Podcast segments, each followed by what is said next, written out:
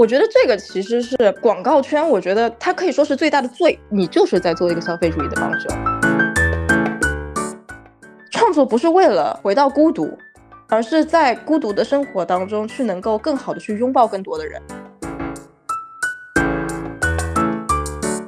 大家好，欢迎来到完全没想到。呃，我们是一个通过采访各行各业的人，然后想试图洞察生活本质的播客。呃，大家好，我是老倪。我是江子，我是 Stella。我们这一期完全没想到，请到的嘉宾呢是一个资深的广告从业者，呃，然后是一位啊创意总监，呃，对，欢迎我们的小朱老师。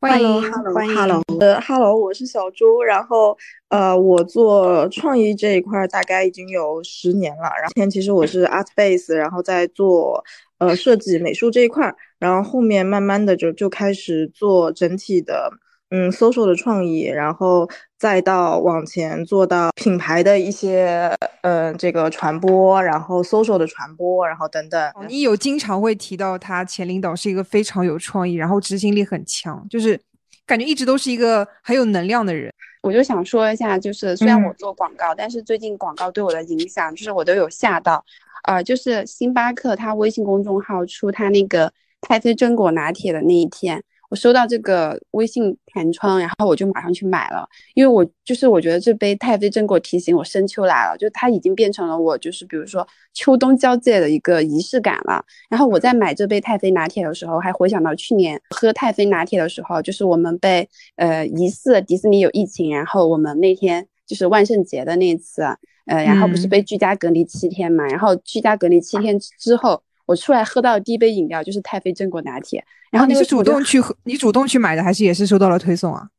不是，就是那个时候全朋友圈都在喝太妃榛果拿铁，你知道吧？然后我觉得就是我作为一个，就是我已经在家封了七七天了，嗯，你要奖励一下自己，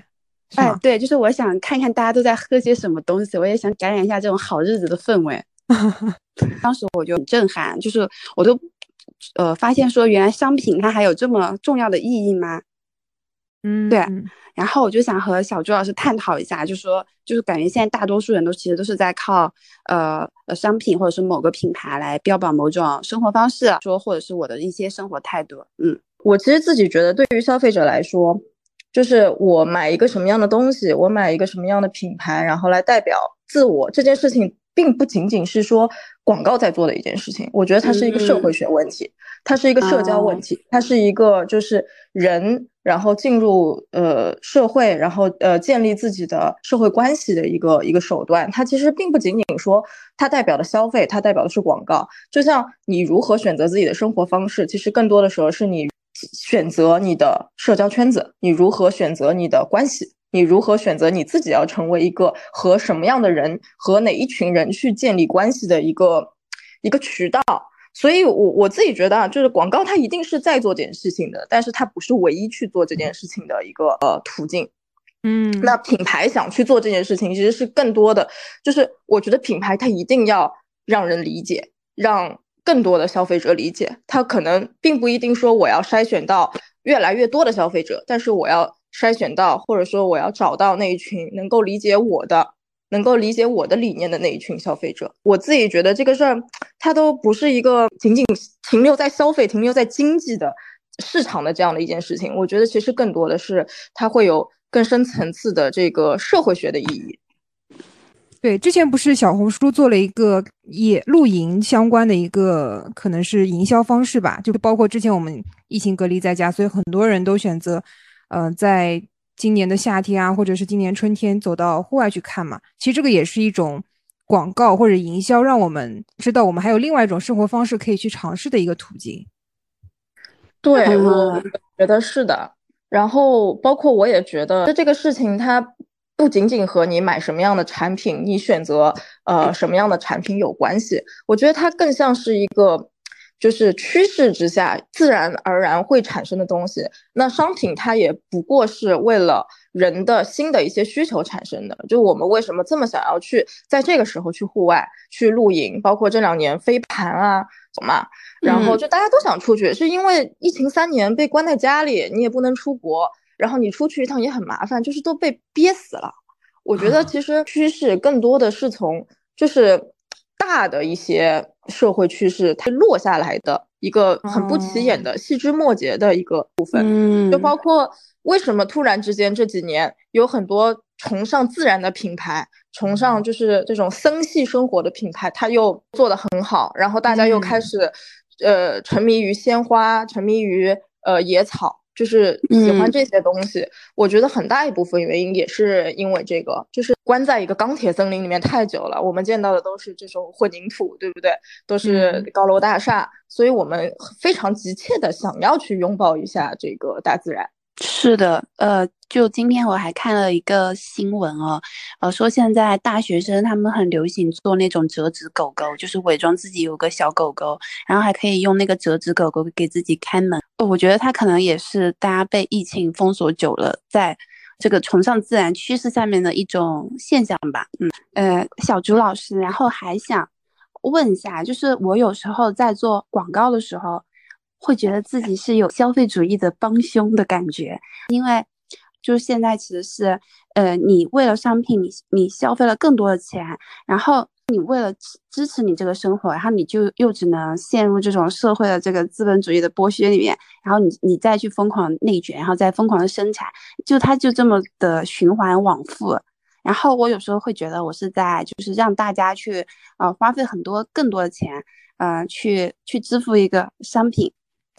关于这个问题，其实我我一直都是这么感觉的。你就是在做一个消费主义的帮凶。我自己是一个女权主义者嘛，就我觉得这件事情最影响到我的是它对于我自己生活的改变。大家都知道，女性其实她是会受到这个粉红税的影响的，就是女性一年一生会比对会比男性会花更多的钱去买这些。可能他自己都根本用不上的东西，然后我们广告人在做什么？呃呃，marketing 在做什么？在做的就是我们去创造了一个又一个新的可能以前大家根本用不上的需求，对吧？你像现在一个洗发洗发水，以前就洗发水、护发素结束了，现在你要有很多很多的步骤，你要去 做什么头皮预洗，要做什么头皮精华，要搞这些有的没的，包括其实护肤也是，它本来是一个很。很简单的一个东西，对吧？其实你只需要做保湿，你只要做防晒就好了。但你现在要花很多的时间去维护你的，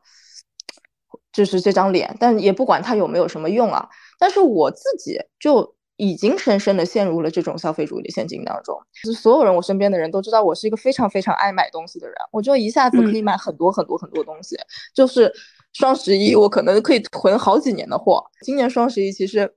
总算是从这个瘾当中给脱离出来了。我我我前几年买的东西可能都没有用完，就是我觉得这个是广告其实很很重要的一环，就是他在找到你人性的弱点。就是广告在做的这件事情就是这样。我我们广告圈有一个词叫 “inside”，就是洞察。他在洞察的是什么？洞察的其实就是人性的弱点。他洞察要痛洞察两个部分，要洞察痛点，要洞察痒点，就是你。你缺的是什么？你需要的是什么？你每一个人他的生活都是不完美的，他就是要找到你那个对不完美的生活的一个缺憾，找到了这个缺憾的缺口，然后说我的产品可以帮你补足这方面的缺口。我我觉得这个事情依依然不是一个广告能够解决的事情。我觉得这件事情更多的其实你不能说依靠。说，呃，它是因为资本家，是因为消费主义，然后造成了现在这样的现状。我觉得它是有的，但我觉得更多的是大家对于自我生活的不满意，就没有人满意自己的生活，他总是想要获得更多更多的东西，然后去填满他的欲望。这个欲望可能是购物的欲望。就我我觉得我们是在做消费主义的帮凶，但我并不觉得说他的责任全在广告人身上，或者全在。营销人身上，我觉得每个人都是有责任的。我觉得整个社会都是有责任的。我特别喜欢的游戏，我已经玩了很多年了。然后最近它有一个出了一个新的篇章，那个里面有一个观点我很喜欢，就我们现在在看到的这些东西，其实都只是文明的矫饰。我觉得消费也是一样的，包括我们获得了这么多很方便的一些渠道，然后去满足我们各种各样不同的欲望。但是你会发现，欲望从来没有停止过，你的欲望会被越来越越夸大。然后你内心的空洞也越来越大，就是没有一件东西你买回来可以填满你心中的空洞，它只是一个止痛药，它能够短暂的去麻痹你的观感，让你呃忽略了自己内心的那个空洞，在你双十一剁手的那一刻，在你十一月一号晚上八点，然后按下你的这个淘宝的支付按钮的那一刻，你会有一种快感，这种快感它会让你上瘾。我觉得这个其实是广告圈，我觉得它可以说是最大的罪。但是这个罪它并不是说我们创造了一种东西让大家的生活不幸福，或者让大家的生活变得虚假。其实这个东西是你内心本来就有的那个空洞。我觉得想要去对抗这种空洞和对抗，或者说对抗消费主义，或者说咱们说消费降级，其实是一样的。就你很难说，我真的是看清了消费主义的陷阱，我就不去做这一件事情了。你没有办法的。我我从我没有做广告呃之前，我就一直在消费的陷阱的这个泥潭里面出不来。就是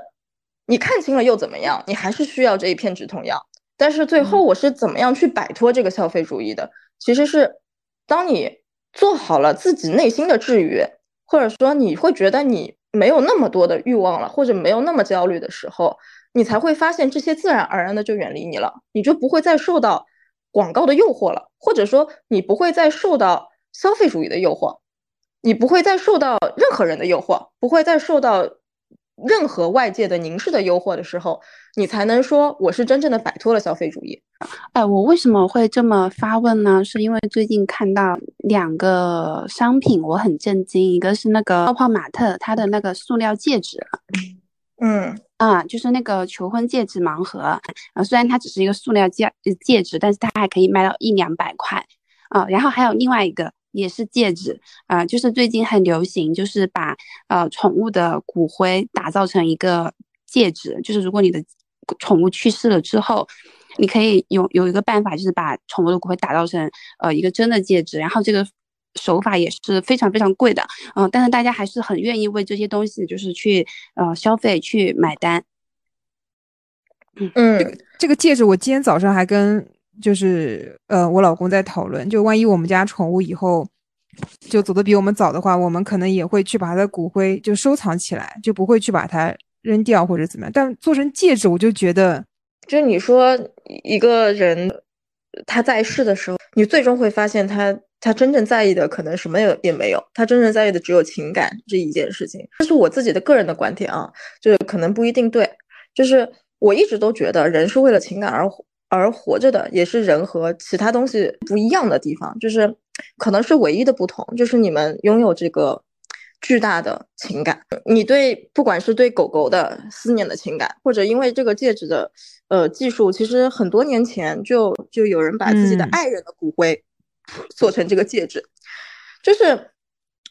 如果说这件事情它真的能够去释放你的情感，如果说这件事情它真的能够给你带来一些安慰，我觉得。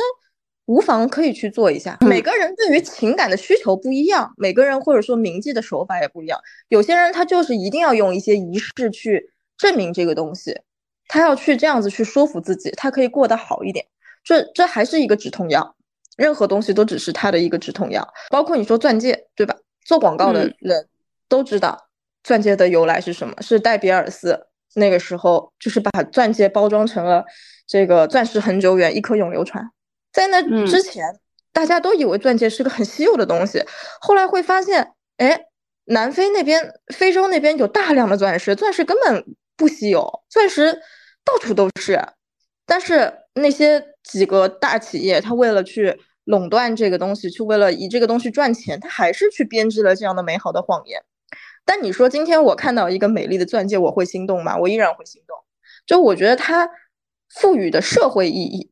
它赋予的情感的意义，可能已经远远远远的超出了它的产品，或者说它的东西的本身了。即使你知道这个东西没有那么值钱了，但是你还是希望你爱的人为了你，为了证明对你的爱，去买一颗钻戒给你。就我觉得情感这个东西，才是所有的品牌、所有的商家，他们去愿意呃找大量的方法，找各种各样的新的概念。然后去输出出来，让你去买单的一个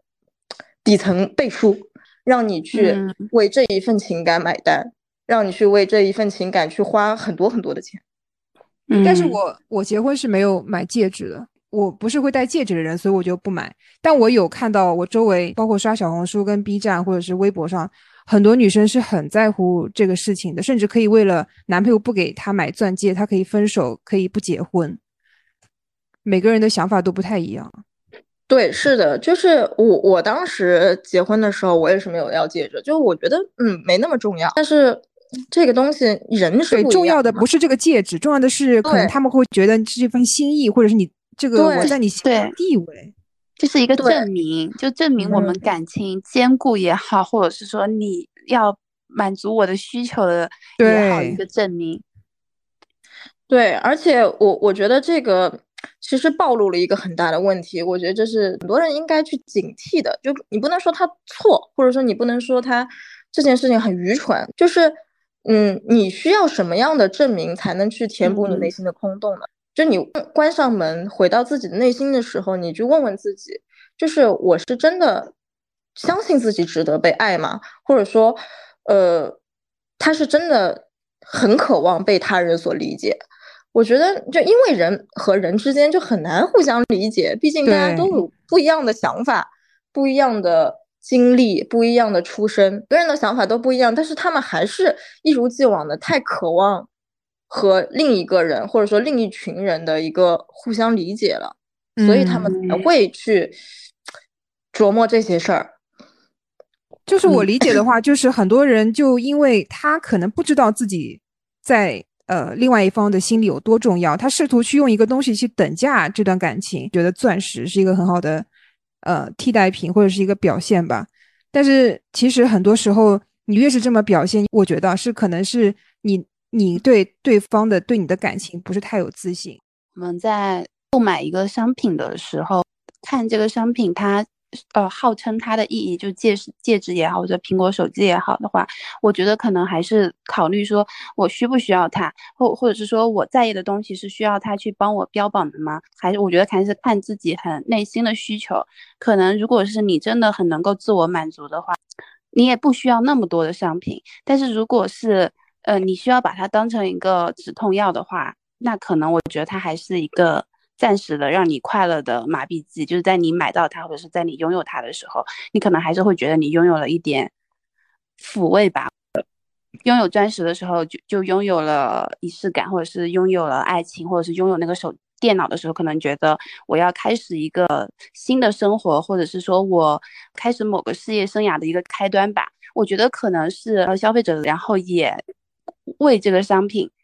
嗯，就是。就投注了自己一些人生的情感吧，所以这样想的话，好像消费主义可能也是有好有坏吧，就还是整个时代的问题。然后大家靠商品得到了一些暂时的快乐，嗯嗯，是我我是这么认为的，所以我后面我也就想通，就是做广告，就就算我是一个消费主义的帮凶，但是。有什么事情我们不是在做帮凶了呢？你很难说这种文明的矫饰之下，消费主义它是它是错误的。但是我觉得大家应该警惕的事情，并不是说我要买多少东西，或者说我有没有看清这个，而是我有没有看清自己，我有没有真的完全的认同自己，知道自己想要什么。我觉得这个可能是更需要去解决的事情，而不是以广告的角度去去解决它。我觉得小朱老师还挺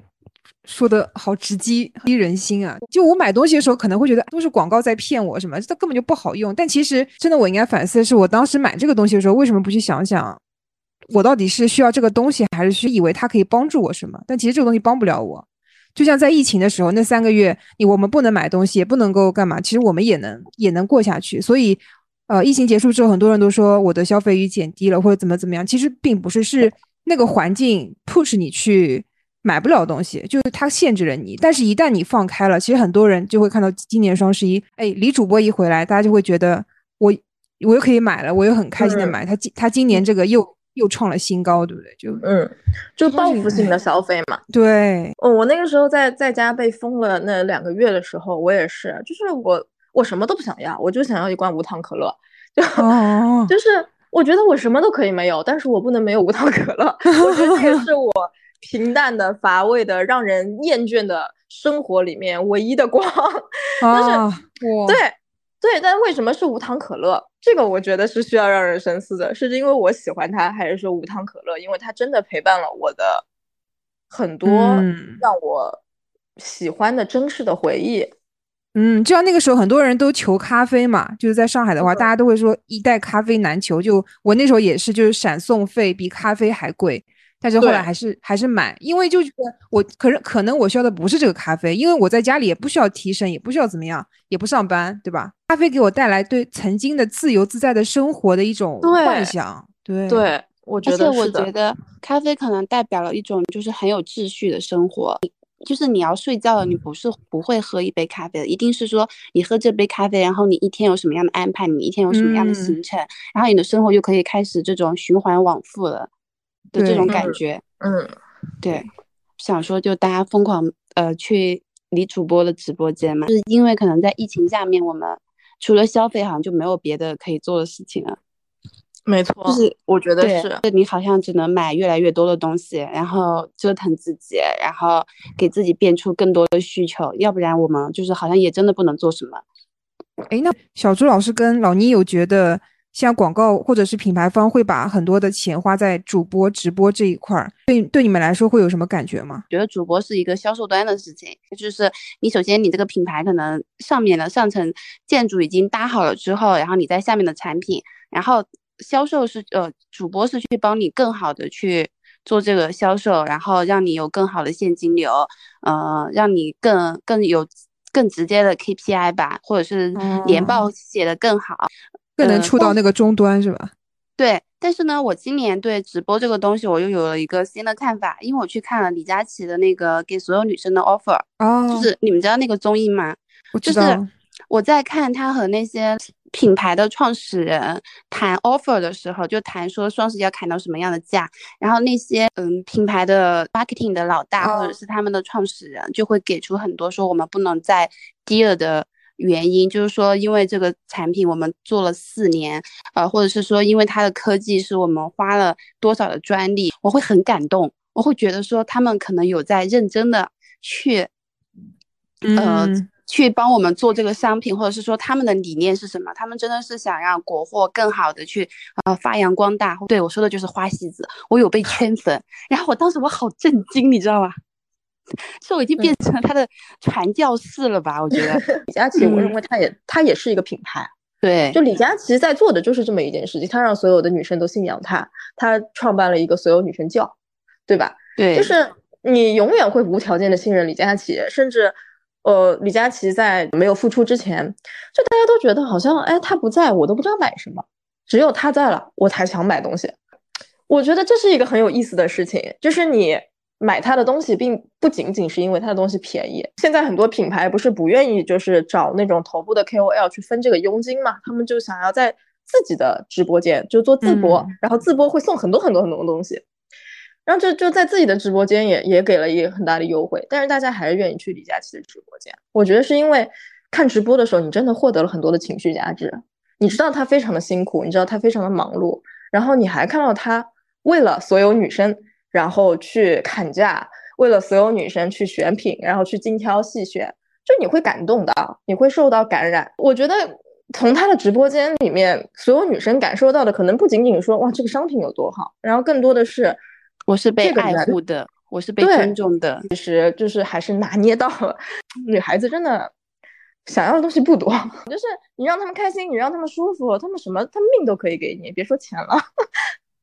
哎，小朱老师，你也提醒我了，就是我也也要开始警惕，我为什么这么无条件的相信李佳琦？你在信仰任何一个教派的时候，不管他是一个衣服教，他是一个主播教，或者说它真的是一个宗教，你在信仰任何的之前，我觉得都都应该去想一想，我为什么要如此的去无条件的信仰他。对对，哎，小朱老师有觉得广告的呃本质是什么吗？呃，因为我我去查了一下，广告就说叫广而告之，让更多的人知道，它就叫广告。哎，你你觉得我们在做的是一件什么样的事情？我为什么会有这样的疑问呢？因为我觉得，如果说广告的本质，那就是为了传播，呃，那就是为了销售，呃，那比如说很多洗脑的广告，但似乎不是评定它是一个好的广告。呃，这个是我们日常工作当中经常会碰到的一个问题，也是客户经常会问我们的一个问题，就是怎么样去做出有效的广告和好的广告之间的平衡。就是你知道，你毕竟是带着镣铐在跳舞的嘛，因为你不能说我想说什么就说什么，我想关注什么价值观就关注什么价值观。就像呃，我们呃很多人诟病的这个伯爵旅拍叫就是叫卖式的，对吧？喊卖式的这种广告，你说它有效吗？它在短期时间内它确实是有效的，它能够给你打开很高的知名度，能够洗脑成功别人，这个这个本身就是一个有效的事情。但你说它是一个好广告吗？我觉得这里是要打问号的。我看了一个呃演讲，是研究伯爵旅拍那个都是广告的，就是它在短期的时候，它的搜索量确实有一个极大的上升，有很多人去了解伯爵旅拍，但是在短期之后，整个声量它就回落了。就这个是我当时看到的一个演讲，他他他说的这个数据，但我这里也不不不保证它是不是真的。就我觉得它可能是其中的一种手段。但它不能成为广告的全部，因为你毕竟你要去塑造一个品牌的一个形象是需要日积月累的。呃，我也有在做一些品牌，他们基本上就是摒弃这种方式，就一直持之以恒的，呃，十年如一日的去建立自己的品牌形象的。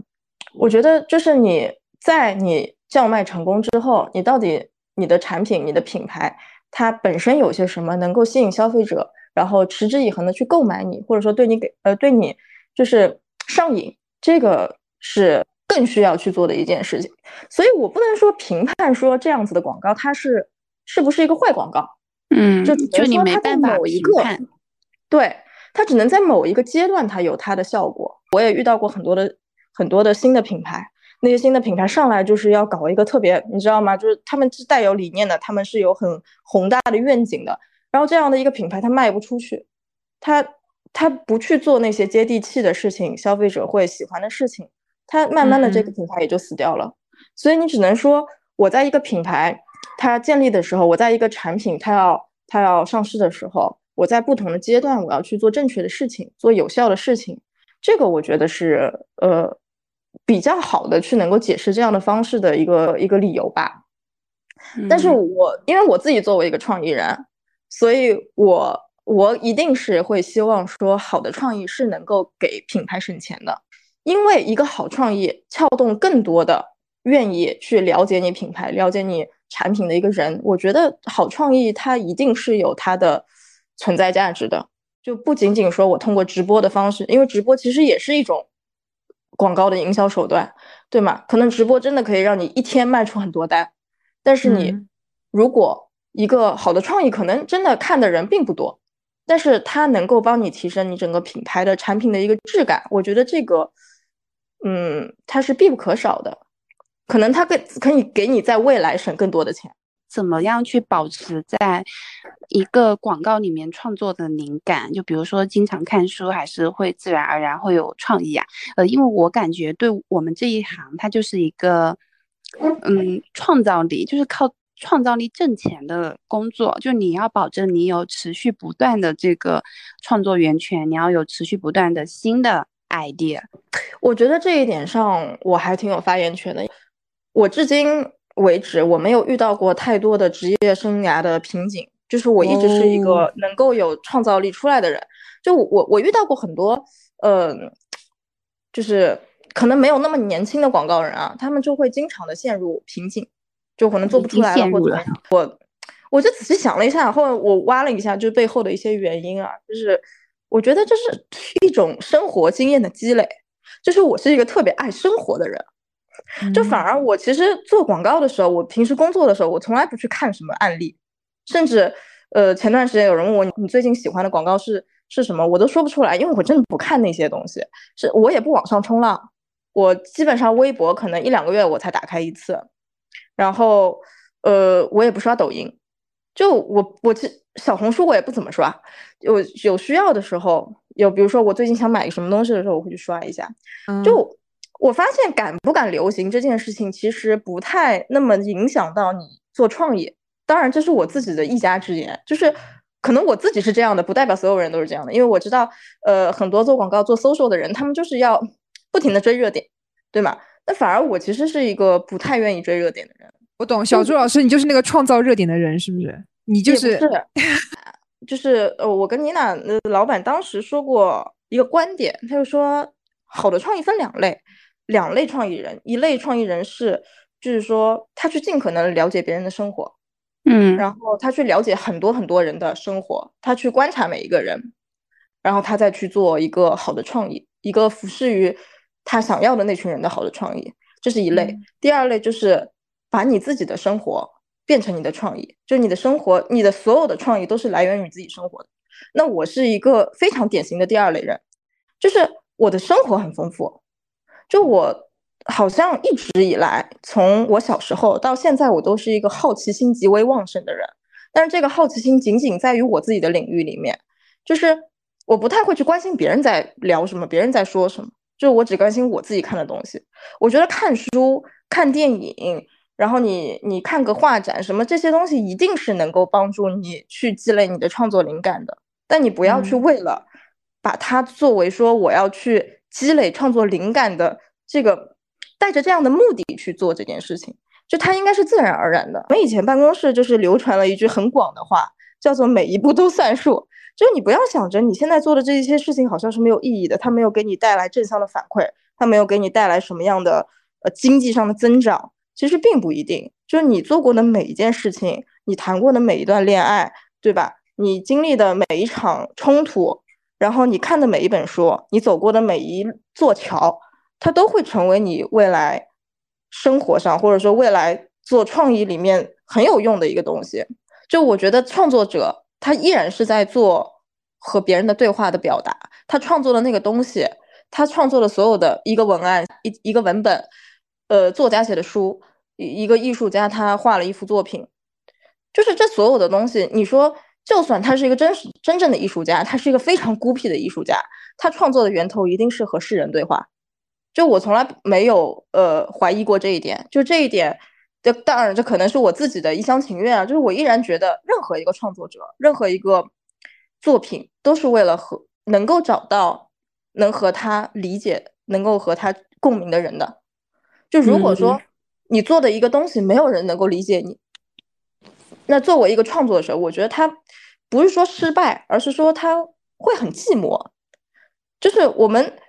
创作不是为了回到孤独，而是在孤独的生活当中去能够更好的去拥抱更多的人。感觉作品会孤独这句话真的又被戳到。东西被创作出来，他也是希望能被人看见的，而不是就出来就没有了。对，就我觉得他做作品就是一种一种表达，嗯，对，就像我们做播客，虽然说啊不在不在乎数据，也不在乎有没有人看到，但是每次有新增粉丝或者是播放量会比较好的时候，大家也会觉得有人同你们，对，就同频了，就就会很舒服，因为广告行业。是每次都要涉足不同的行业的嘛？因为你是要为不同的品牌，呃，不同行业的品牌提供服务的嘛。那你是怎么去快速带入其中的？呃，因为我们做播客的时候会发现，就是我们去了解很多其他行业的人，就会觉得他们很厉害，但经常又会觉得，呃，隔行如隔山。那就是在接触的时候，有没有什么能让自己就是快速了解这个行业的一些方法？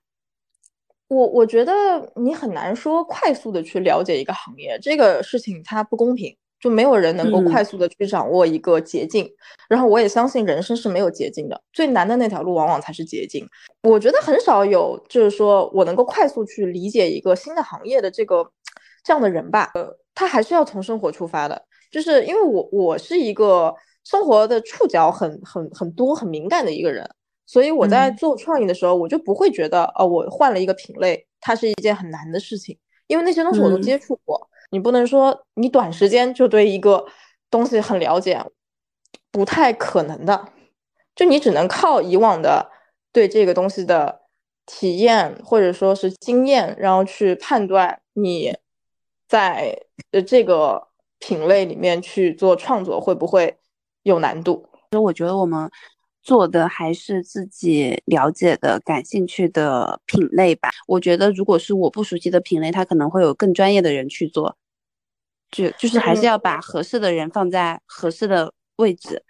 而且就是我，我觉得有一个困难是创作者一定会面对的，就是压力。就是在你想不出创意的时候，你会觉得非常的 struggle，就很痛苦。你就觉得你想不出来了，你就会怀疑自己是不是我不行了，或者说是不是我没有办法理解人、理解人类了，就会有这种很深的不不自信感。然后这个不自信感是会压垮你的。呃，我也是，就可能上一天班，然后我一个 idea 都想不出来。但是呢，这个时间表你就是还要是你要去交付东西，然后这个东西它还要那么就是要正式的上线，然后每次我都会很紧迫、很焦虑，我对我也不知道怎么化解，所以要问一下小朱老师，用的是一种精神胜利法。就我我其实反而在越交不出、越想不出东西的时候，我会破罐子破摔。就我会想，哎呀，反正我也想不出来了，想不出来就想不出来呗，我就接受我现在这一刻想不出来，但是我会给自己洗脑。就是在我教的那一刻，教之前我一定能想出来。它就它像一个 spell，它像一个就是咒语，就是我给自己下了一个咒语，反正最后我一定能想出来的。就是几年的创意工作，我每一次都是用这个方式，然后最后你会发现，你就真的是想出来了。嗯，就是也是因为之前每一次你都这样想出来了，所以下一次你一定还会想出来。就我觉得在。灵感枯竭的时候，或者你想不出东西的时候，你就接受这样的自己吧，就接受它，它来了就来了，不要让昨天想不出来的自己去影响到明天，给自己预设说这个东西我就是想不出来。我觉得这个它是一个心理上要度过的一个难关。嗯，就今天浪费就浪费了吧，明天从头再来。对，就是不要为了过去已经发生的事情而去后悔或焦虑。幻想未来，嗯，对对对，就是明天还没有到，你可以让已经发生的事情就发生，就就坦然的去接受它。是，就是很多人啊，就包括我今天去听了一个播客，是死去那个老板说的，呃，就说广告行业是一个竞争力全在人身上的行业，然后呢，他又觉得做这一行很看天赋。就他觉得说你通过什么系统的学习啊什么的，可能都没有那么的管用。嗯，但是呢，我我今年啊，就是看了李诞的那本《工作法则》，还有别的书，呃，他们都在说，其实很多事情天赋是一方面，但其实重最重要的是不断的重复的呃练习的努力还有坚持。我是比较相信后者，你可以通过努力，然后达到一个。还不错的一个成绩，或者是一个还不错的目标，然后就想问一下小朱老师，对这一行就是大多数人都觉得很看天赋，怎么怎么看？嗯，我觉得，我觉得天赋是基本，但是差异在努力上，因为我觉得努力本身是一种天赋，就不是每个人都懂得努力的，或者说每个人都会努力的，就有些人他努力的方式都不对，就是我真的觉得努力是一种天赋，就我一直都不是一个特别努力的人，所以我觉得我。我也就到这儿了，我的我可能没有办法继续更精进，或者说更向上了，就是因为我不够努力，并且我也有点懒，就我不那么有野心，就它会导致我可能一直都是用天赋在做事情，然后反复的去做一些我擅长的事情，就我会觉得天赋是一切的基本，就但是这个天赋其实它。你去细拆开来，就天赋到底是什么呢？这天赋是一个很玄幻的东西，你知道吗？我觉得天赋并不是说每一个人他生下来就不一样的部分，我反而觉得是他的生活。就因为你是一个创作者，你的一切灵感都是源于你的生活的。这个天赋尽可能是说你感受到了多么丰富、多么好的生活，你是不是热爱这个生活？你是不是爱人类？你是不是喜欢研究人类？我觉得这个才是天赋的本质。如果说你是一个本身你自己的生活就很幸福，或者说你接触的东西就很多，你看的东西就很多，你没有太多的限制，没有太多就是对于生存的这个限制条件的话，你可能就是有天赋的。做广告其实它就是在做很多的商品嘛，你你体验过很多商品，你自然在这方面你就是会有。感觉的。我怎么看待努力这件事情？我觉得努力是方法，就是我觉得努力就是你有没有抓抓到一个行之有效的方法，就像读书一样。我我读书的时候，我也有一些同学，他就是他非常努力，他一直都在不停的做，但是最后他的效果就并不好，就没至少没有质的飞跃吧。我觉得很大的原因就是因为他努力错了方向，他的努力就会变成什么？变成一种对自己的耗费。对自己的消耗，他努力只是为了说服我已经很努力了，所以我觉得其实很多时候努力这件事情，它它是有陷阱的。我觉得真正的努力，就像我前面说的那个捷径一样，就没有捷径的。你所有的，你看似最短的那条距离，可能你是要走在刀锋之上的，就是你要找到那个方法，找到那个最短的那个距离，找到那条捷径，你可能要花很多的时间，要。花很多的功夫，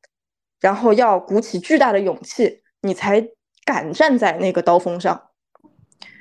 你如果你的面前有你的困难像一座大山，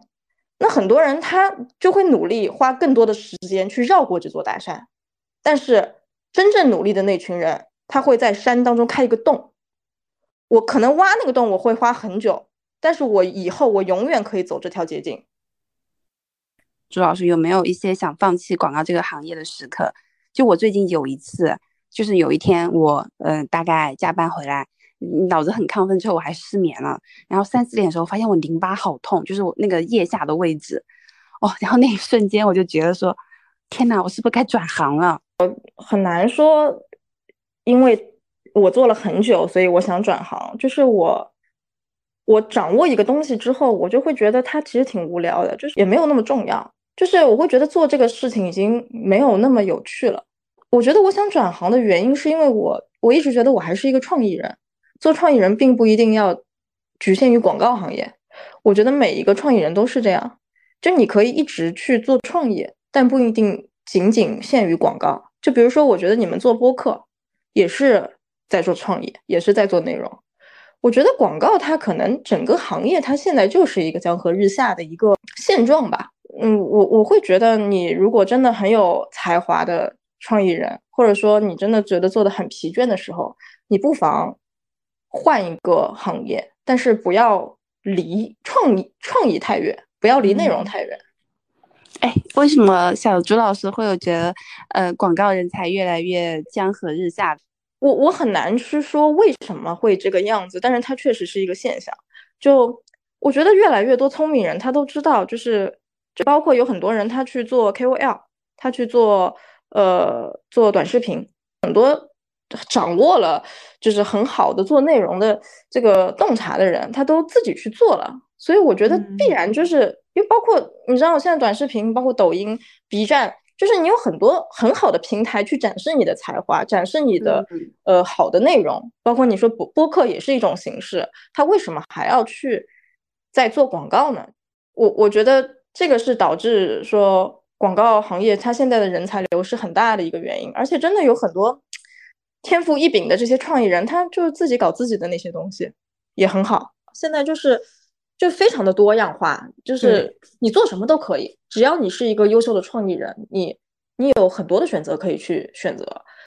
那小周老师，你对广告行业整体是抱积极的还是消极的态度啊？就未来的道路这样？